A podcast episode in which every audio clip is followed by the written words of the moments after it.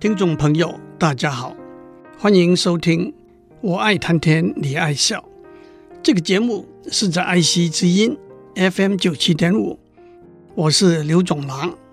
今天我要为大家讲一个大家都很熟悉的古以色列时代所罗门王的故事。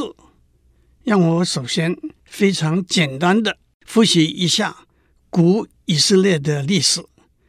按照旧约圣经创世纪第四章和第五章的记载，亚当 Adam 和夏娃 Eve 被逐出伊甸园之后，他们生了该隐 Cain、亚伯 Abel、赛特 Seth 三兄弟和其他儿女。该隐务农，亚伯牧羊为业。可是因为彼此之间的妒忌，该隐在田里和亚伯打架，把亚伯打死了。因此，在人类历史里头，该隐是第一个出生，而亚伯是第一个死亡的人。该隐和亚伯的故事，在西方文学里头常被引用为兄弟鬩墙的例子。在中国的历史里头，曹丕、曹植两兄弟也是大家常常提起的例子。当上帝问该隐：“你的兄弟亚伯在哪里？”的时候，该隐说：“我不知道。难道照顾看护我的弟弟是我的责任吗？”在英文里头，该隐说：“Am I my brother's keeper？” 不过这句推卸责任的话，现在也常常倒过来，正面的说：“I am my brother's keeper。”我要负起照顾、看护我兄弟的责任。赛特一个第五代的后裔，以诺伊诺以诺的一个曾孙，就是上帝吩咐他造一艘方舟，带着畜类、鸟类和昆虫，逃过四十天四十夜。洪水泛滥浩劫的挪亚 Noah，洪水退了之后，挪亚从方舟放了一只鸽子出去。当鸽子含着一只新长出来的橄榄叶子回来，挪亚知道洪水已经退了。因此，今天我们用橄榄枝 （Olive branch） 代表和平和胜利。不过，在希腊和罗马神话里头，橄榄枝也有不同的故事来做上述的解释。挪亚有三个儿子，老大叫亚弗 （Japheth），老二叫闪 （Shem），最小的叫含 （Ham）。闪的一个第八代后裔叫做塔拉 （Terah）。他拉有三个儿子，其中一个就是亚伯拉罕 （Abraham）。大约在公元前十八世纪，亚伯拉罕带领以色列人从美索不达米亚平原移居迦南 （Canaan）。后来因为饥荒，又迁移到埃及。公元前十四世纪，摩西 （Moses） 带领着以色列人离开埃及，回到迦南。这就是旧约出埃及记里头记载的。摩西分开海水，渡过红海的故事。以色列人在沙漠和西奈山附近漂泊了近四十年之后，再回到迦南。到了公元前一零二零年，面对外来侵略的力量，各部族联合起来，由扫罗 Saul 作为第一个国王。不久之后，扫罗被大卫 David 取代。定都于耶路撒冷。大卫有一个有名的故事，就是当他在扫罗王底下面对来攻的非利士人里头一个身高九尺、全身披挂着盔甲的巨人武士歌利亚 g o l i 的时候，大卫用弹弓射出一块石头，穿过歌利亚的盔甲的一个小孔，正中他的前额。歌利亚倒在地上，大卫就冲上去，用歌利亚手中的刀砍下他的头。因此，今天大卫对歌利亚这个词就是小虾米对大鲸鱼这个词的意思。大卫王把王位传给儿子所罗门，所罗门王把王位传给儿子罗伯安。可是罗伯安在位三年之后，公元前九百三十年，王国分裂，北为以色列王国，南为犹太王国。公元前七百二十二年，以色列王国被亚述所亡。公元前五百八十六年，犹太王国被巴比伦所亡。这一段古以色列历史也被称为圣经年代的历史。接下来，以色列先后被古希腊。埃及、叙利亚、阿拉伯、鄂图曼等国家统治。一九一七年，英国征服鄂图曼帝国，支持以色列人建国。一九四八年，以色列宣布建国。一九四九年，被承认为联合国成员。接下来，就让我讲所罗门王的故事。所罗门王在位四十年。公元前九百七十到公元前九百三十年，他被认为是一个绝顶聪明的国王。按照旧约圣经《列王纪上》第三章的记载，所罗门请求上帝赐给他智慧，来辨别是非，管理百姓。上帝说：“你不为自己求寿求富，也不求灭绝敌人的生命。”只求判断事情的智慧，我就应允你的请求，赐给你空前绝后的聪明智慧。你没有求的，我也赐给你，那就是富足、尊荣和长寿。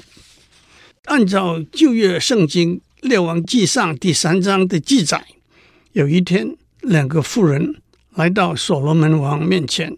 第一个妇人说：“我们两人同住在一起。”没有任何其他人。我生了一个孩子，三天之后，他也生了一个孩子。晚上，他在睡觉的时候压死了自己的孩子。他半夜爬起来，趁我睡着，把我的孩子抱去，放在他怀里，却把他死了的孩子放在我怀里。天亮的时候，我起来要给我的孩子喂奶，发现他已经死去了。但是我后来小心查看，那不是我生的孩子。第二个妇人说：“不对，活的孩子是我的，死的孩子是你的。”第一个妇人说：“不对，死的孩子是你的，活的孩子是我的。”所罗门王重复了这两个妇人的话一遍，就吩咐他的手下说：“拿刀来。”然后下令把活的孩子劈成两半。一半给这个妇人，一半给那个妇人。第二个妇人为了自己的孩子心疼，对所罗门王说：“求我主把活的孩子给他吧，万不可以杀他。”第一个妇人说：“这孩子不归我，也不归你，就把他劈成两半吧。”所罗门王说：“把活的孩子给第二个妇人吧，她真正是这个孩子的母亲。”相信许多听众都听过这个故事，也了解所罗门王做他决定背后的智慧。真正的母亲会真心疼爱他的孩子。我们在上面讲了所罗门王的故事，不过对这可以说是法律史上一个很早的判例，许多法学专家。又做了若干仔细的分析。第一，所罗门王富有上帝赐给他的聪明智慧。当这两个妇人来到他的面前的时候，他察言观色，就知道哪个妇人是真正的母亲了。但是从现代法律的观点来看，明确的证据足以有力的支持法官的判决，因此。所罗门王也要从这两个妇人的行为找出他判案的依据，让大家口服心服。第二，有一句成语“恶人先告状”，所以当第一个妇人抢着说孩子是他的，也许正显示了他抢先发言的原因。第三，第一个妇人说：“死的孩子是你的，活的孩子是我的。”他先强调死的孩子是你的，才说活的孩子是我的，那是比较心虚的先后次序。第二个妇人说：“活的孩子是我的，死的孩子是你的。”那是他有信心的先说：“活的孩子是我的。”第四，站在犯罪的动机的观点来说，假如犯罪的动机只是妒忌，那么很难判定哪一个富人有比较强烈的犯罪动机。但是，精通犹太教的律法书 Torah 的法律专家，倒想出一个有趣的场景，可以用来解释第一个富人有比较强烈的犯罪的动机。这个虚拟的场景是这两个人的关系，是婆婆和媳妇。第一个富人是媳妇，第二个妇人是婆婆。他们两人的丈夫都已经过世了。至于在婴儿出生以前或者以后过世，倒不是重点。在犹太教的教义里，有娶寡妇制，或者叫做夫兄弟婚一本的制度。按照《生命记》和律法书其他地方的记载，第一，如果一个人死了，而且没有留下任何子嗣，那么他的寡妇必须嫁给他的一个兄弟，我就说弟弟吧。第二，如果弟弟不愿意娶寡嫂为妻，或者寡嫂不愿意嫁给小叔，他们必须在长老的面前。举行一个叫做脱鞋 （Shalisa） 的仪式，Shalisa 是脱掉的意思。在这个仪式里头，寡妇脱掉小叔的鞋子，把唾沫吐在他脸上，说：“凡是不愿意为哥哥建立家室的人，都得被这样对待。”娶寡妇这个制度的用意是把家族的延续发展留在家属里头。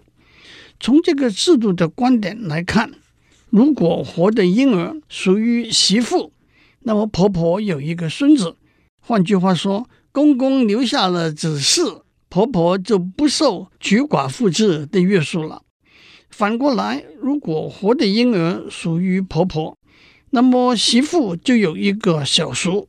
按照娶寡妇制，她必须等到小叔九岁以后和他结婚。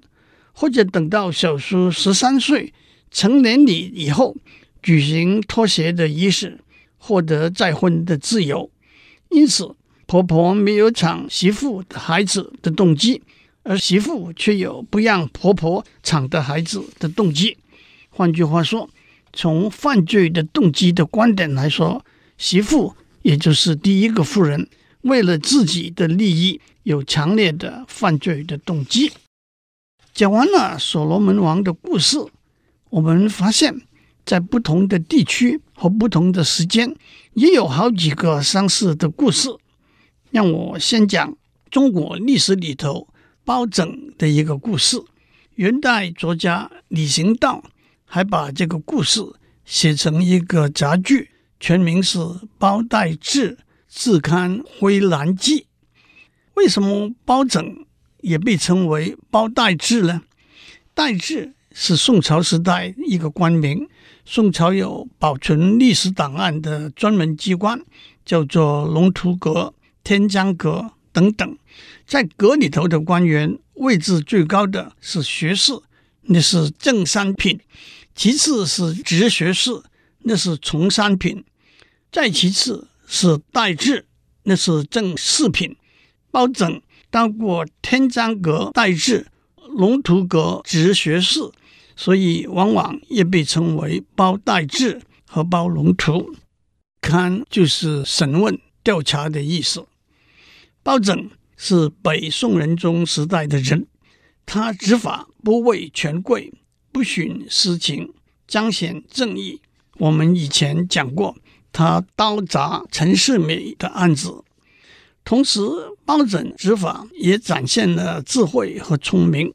让我先讲两个故事。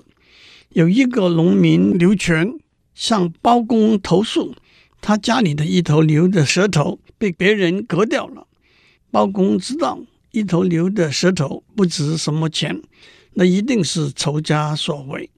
他跟刘全说：“这头牛大概也难活下去了，你不如把它宰掉，肉可以卖，我再资助你一点钱，再买一头牛吧。”包公同时又发出了一个告示：为了确保春耕春种，严禁私宰耕牛，有人告发私宰耕牛者，官府赏钱三百贯。这个告示一出，就有人来告发刘全私宰耕牛。包公推测，村子里的人都知道刘全宰杀了头牛。是一条残废牛，来告发的一定是和他有仇隙的人，也就是割掉刘全的牛的舌头那个人了。另外还有一个包公审石头的故事，有一个小孩子提着一篮炸好的油条上街叫卖，卖了一个早上累坏了，就靠在石头上睡了一觉，醒过来。发现篮子里头卖油条得来的铜钱都给偷掉了。包公路过，看见小朋友在哭，就说：“你的钱一定给石头偷掉了。我来审问这块石头，叫他把钱还给你。”大家听到包公要审石头，都围起来看热闹。包公还装模作样，叫手底下的人用棍子来拷打石头，众人都大笑起来。包公说：“你们这般不敬，每人罚一个铜钱，并且叫手下的人拿出一盘水，叫看热闹的人每人拿出一个铜钱，丢到水里头去。当一个人把铜钱丢到水里，水面浮出一层油的薄膜。包公说：‘你就是偷了小孩子卖油条的钱的人了。’接下来就让我为大家讲。”李行道的包待制自刊灰蓝记这个杂剧，在郑州有一个叫做张海棠的女孩子，姿色尽有，聪明智慧，学得琴棋书画。因为家道中落，由妈妈做主，以一百两银子卖给当地一个家中有几贯资财的马员外为妾。马员外也答应。过门之后，如果娘家缺柴少米，也都由我来支持。同时，马员外的大老婆马大娘也是个擦脂抹粉、行为不检的妇人，正是我的嘴脸十四欠，人人赞我能娇艳，只用一盘净水洗下来，倒也开得胭脂花粉店。他也和郑州衙门里头的一个赵令史有暧昧的关系。令史是县令手下的幕僚，他跟赵令史要了毒药，想要用来谋杀亲夫马员外。赵令史回应道：“难道你有此心，我倒没此意吗？”张海棠嫁了给马员外，过着清静安定的生活，生了一个儿子。叫做寿郎，一下子寿郎已经五岁了。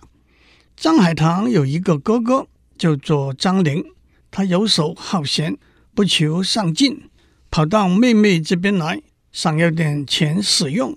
妹妹说：“我没有钱可以给。”张玲却正遇到马员外的大老婆马大娘，他出主意让张海棠把马员外给他的首饰送给他哥哥张玲。作为张陵索要外出的盘缠，张玲脑筋倒很灵活。他想到马大娘和海棠之间必有争执，搞不好会闹出官司，不如赶快溜走吧。马员外为了寿郎五岁的生日，到国寺院烧香去，回来看到海棠许多首饰都没有带上了。大老婆竟谗言说海棠和奸夫在一起。被他撞破了，海棠还把首饰都送了给奸夫。马员外勃然大怒，动手来打海棠，气得身体不舒服，就叫海棠煮一碗热汤给他喝。马大娘偷偷在汤里放了毒药，马员外喝了就一命呜呼了。海棠吓得胆飞魂丧，不由得两泪千行。马大莲哭着说：“刚才员外是个好好的人，怎样吃了这一口汤？